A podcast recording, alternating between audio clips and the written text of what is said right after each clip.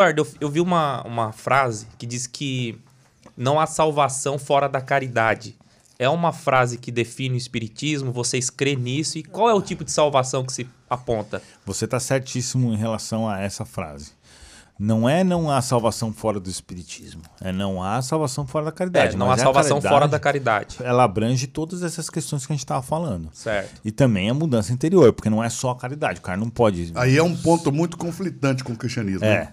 Porque, é, é porque tem essa questão de aceitar Deus e tal, né? É porque Assim, eu acho que o que você falou também condiz com o que o Espiritismo diz. Pelo seguinte, eu não concordo que uma pessoa que só faça caridade e não acredite em Deus vá estar fazendo certo, entendeu? Ok. Eu não concordo com isso, porque pelo Espiritismo, os relatos que a gente vê nos livros, essas pessoas que não acreditam em Deus, mesmo que tenham uma vida boa, etc., façam certo, ao morrer, elas vão ter algumas coisas que não são muito legais.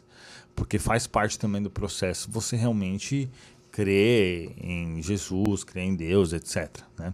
O que acontece é que aí o Espiritismo ele não vê Deus e Jesus como a mesma pessoa. Ele vê realmente Jesus, né? ah, que veio para a Terra, que reencarnou e etc.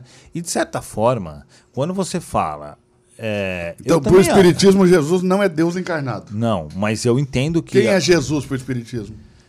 é um ser muito evoluído que, que a verdade mesmo para o espiritismo é o seguinte: Jesus é o governador do nosso planeta e ele ah, é um ser que tem bilhões de anos de, de evolução e a, a responsabilidade para nossa evolução é dele, não que ele seja obrigado, mas é o que eu quero dizer assim.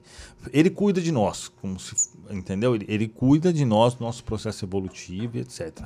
Ele e todos os outros espíritos que trabalham com ele. Então, quando você fala, ah, Deus, Deus falou comigo tal coisa, o que eu entendo é que quem está falando é um espírito que trabalha em nome de Deus. É assim que eu penso, entendeu? Não tô... Não seria o próprio Não seria o Deus. Exato, não seria o próprio Deus, o criador de todo o universo. Mas, na verdade, é uma- seria a mesma coisa quando você pensa dessa forma. É tipo quando Moisés falou com Deus ali na sarça, a Bíblia diz que era um anjo, não era o próprio Deus. Isso. Era um anjo representando a Deus. ali. Exato, é. O Espiritismo sempre é assim, o contato com Deus. Isso, exato. É, mas é o contato com Deus, porque os bons espíritos, os anjos, eles trabalham em nome de Deus. Então é assim que eu, que eu entendo a minha, essa questão.